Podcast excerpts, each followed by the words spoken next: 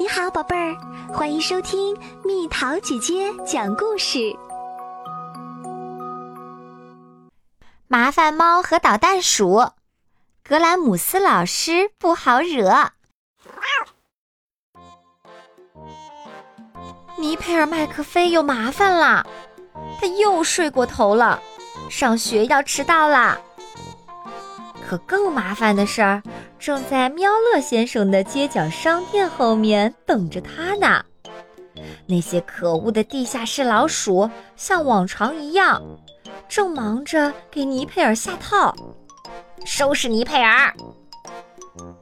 一旦尼佩尔被抓，大多数时候都是他背黑锅，麻烦们就哈哈大笑，一哄而散。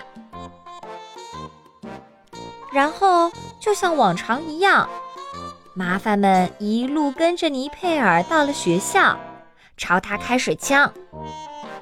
葛柔乐·格兰姆斯老师正守候在校门口。学校不许带武器，他吼道，尤其是弹弓。哦，真烦！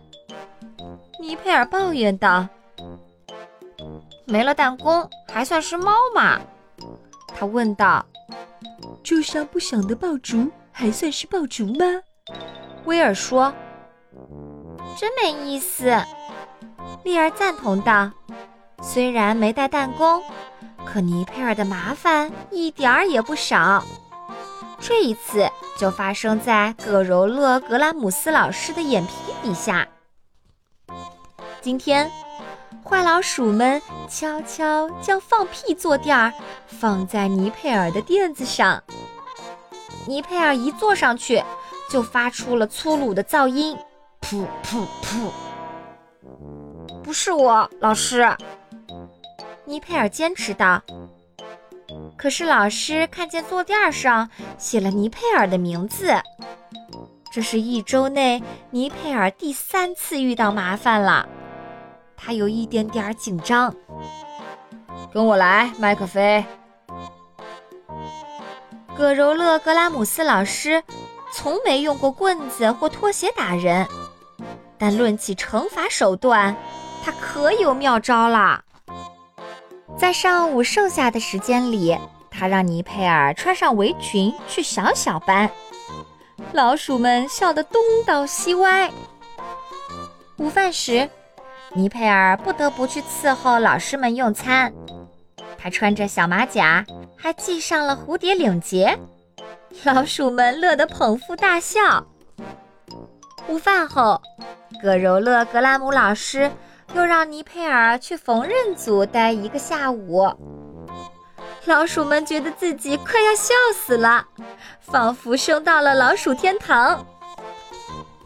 威尔和利尔觉得。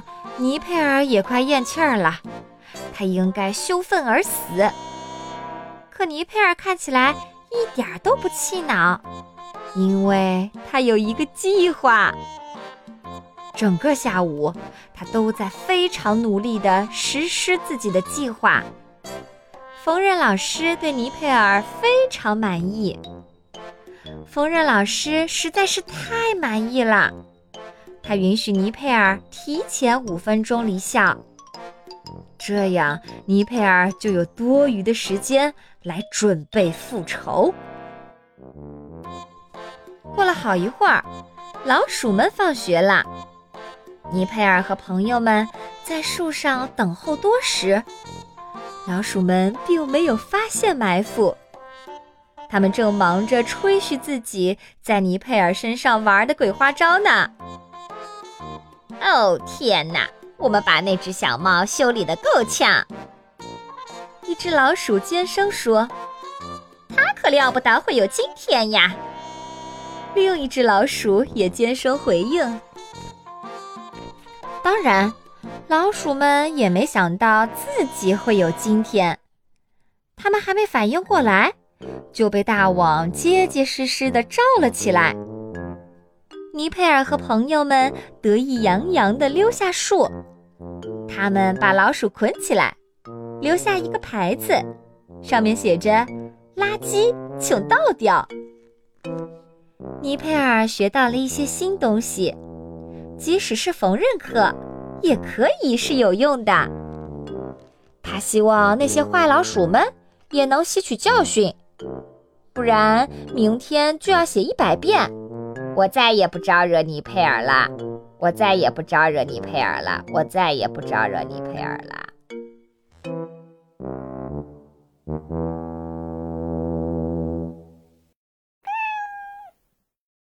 又到了今天的猜谜时间喽，准备好了吗？在黑暗夜空的角落里，那些五颜六色的华丽花朵一下子绽放，又一下子散开，猜到底是什么？好了，宝贝儿，故事讲完啦。